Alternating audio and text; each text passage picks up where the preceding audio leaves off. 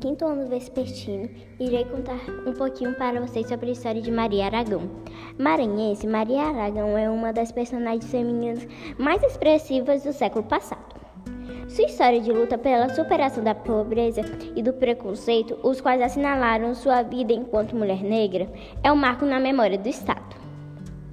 Maria esteve à frente do seu tempo por isso, sua mensagem ecoou até os dias de hoje, tornou-se um símbolo síntese de muitas lutas pela, por suas opções que, ali, que a vida lhe reservou.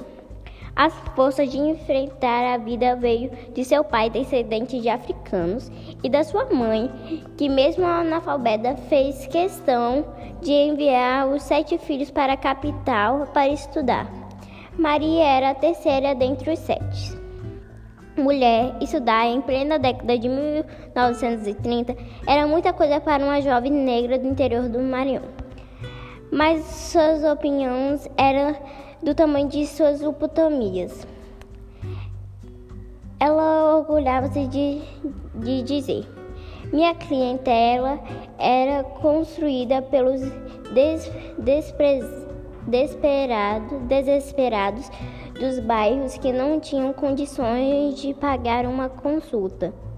Uma frase mais marcante é: Um dia me perguntaram por que, sendo comunista, as pessoas gostam de mim. Eu dizia: Amor, com amor se paga e eu amo as pessoas.